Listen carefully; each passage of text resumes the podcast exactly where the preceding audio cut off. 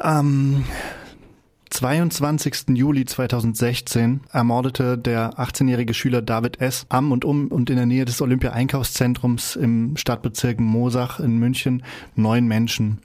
Das wurde am Anfang als ja im Rahmen der politischen äh, des politischen Klimas auch immer wieder die Frage gestellt, ist das ein Amok, äh, ist das ein Terroranschlag? Irgendwann hieß es dann, es war ein Amoklauf und mittlerweile streitet man sich immer noch darum. Klar ist, der Amokläufer beziehungsweise Mörder, der sich auch am Ende selbst getötet hat, ähm, hat sich gezielt ähm, Jugendliche rausgesucht, größtenteils, ähm, aber auch waren auch nicht nur Jugendliche, die er eben als Ausländer eingelesen und verstanden hat hatte auch ein Manifest geschrieben, das eben ähm, eindeutig darauf hingewiesen hat, dass er da eine rechte Einstellung zu hatte. Und ähm, ja, gegen ihn gibt es natürlich keinen Prozess mehr. Er hat sich das Leben genommen, als er von der Polizei gestellt wurde. Aber wegen wer dann doch festgenommen wurde, war der Lieferant der Waffen. Und zwar titelte damals die Welt mutmaßlicher Waffenhändler und Kompliz sind verhaftet. Das war am 16.08.2016. Und zwar hatte der die Glock 17 geliefert, die David S. zu seinem Amoklauf genutzt hatte. Die Auswahl der Waffe war kein Zufall. Das ist dieselbe Waffe, die auch Anders Breivik genutzt hat bei seinem Terroranschlag einige Jahre davor. Ich glaube, waren es genau fünf.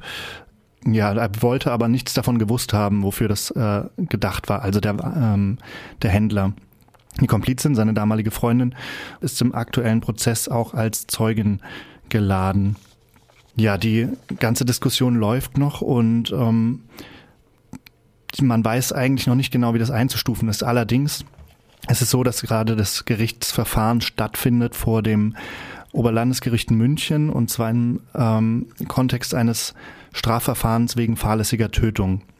Wir hatten schon mal vor einiger Zeit im Juni mit äh, Javus Narin gesprochen, ein äh, Anwalt der Nebenklage, der eben gesagt hatte, dass es eigentlich als Beihilfe zum Mord verstanden werden müsste.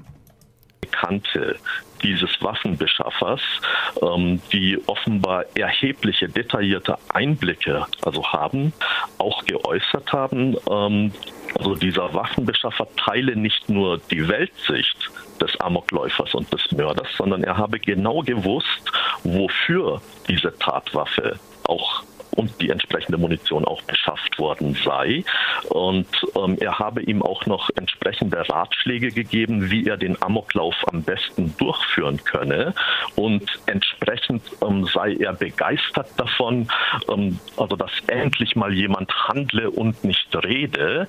Und ähm, entsprechend ähm, also müsste eigentlich dieser Waffenbeschaffer, der allerdings seine gesamten Datenträger beziehungsweise große Teile davon vernichtet und seine Kommunikation größtenteils also gelöscht hatte, also aus der Zeit vor dem also Amoklauf, der müsste eigentlich entsprechend wegen Beihilfe zum Mord zumindest angeklagt werden.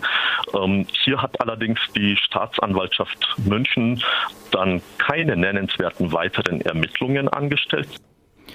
Ja, genau in dem Sinne titelt auch die Bayerische Staatszeitung der Amoklauf, der ein Terroranschlag war und stellt fest, dass einiges an dem Verfahren auch an den NSU-Prozess erinnert.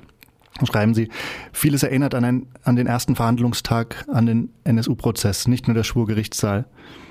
Mitten in München auf offener Straße am helllichten Tag werden Ausländer ermordet und die Behörden sind sich sofort sicher, dass es sich um ein Privatverbrechen handelt und nicht um politischen Mord, wie die Hinterbliebenen glauben.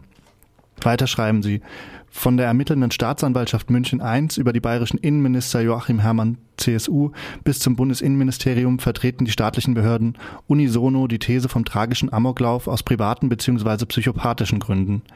Dass David S. ein großer Fan des norwegischen Massenmörders Breivik war, der ein 1500 Seiten langes rechtsextremes Manifest schrieb, um seine Ermordung von 77 Personen, größtenteils Sozialdemokraten, zu rechtfertigen, Zufall dass David S. den fünften Jahrestag von Breivits Massenmord sogar die gleiche Tageszeit für seine Morde aussuchte, ein noch größerer Zufall.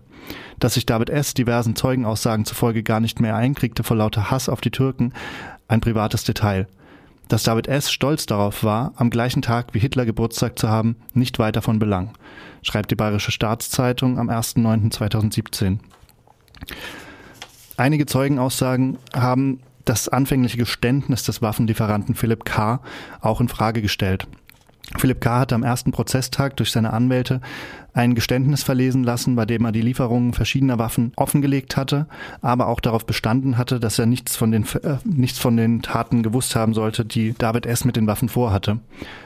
Allerdings, so schreibt die Münchner Abendzeitung, belegte ein Chatverlauf, der im Gericht vorgelegt wurde, etwas anderes. Philipp K. schrieb einem Kunden, was du mit deinen Waffen machst, ist deine Sache.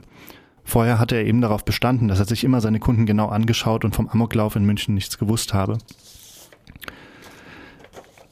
Das Gericht hat vieles äh, in dem Fall bisher verlangsamt und behindert, was die Nebenklage gefordert hat. Und so wurde auch ein Befangenheitsantrag eingereicht äh, gegen den Richter und ähm, seine Beisitzer, der allerdings abgelehnt wurde. Ähm, der auch von uns interviewte Nebenklageanwalt zusammen mit vielen anderen aus der Nebenklage hatte den Richtern Rechtsverstöße vorgeworfen und laut Süddeutscher Zeitung die titelte, ähm, der Richter solle sich über Angehörige der Ermordeten lustig gemacht haben. Allgemein scheint dann großes Interesse weiterhin zu bestehen, ähm, den Angeklagten doch wegen fahrlässiger Tötung zu verurteilen. Das würde aber bedeuten, dass er eben nicht nochmal äh, verurteilt werden könnte weil er eben nicht zweimal desselben Verbrechens belangt werden kann. Das hatten wir auch in unserem damaligen Interview. Also ist im Moment noch offen, wie das Ganze jetzt weitergeht. Es gibt auf jeden Fall ähm, stark belastende Aussagen. So war sein Cousin in der, im Gerichtstag und hat dort eben detailliert nochmal berichtet, dass die beiden sich eben oft über Gewaltfantasien ausgetauscht haben.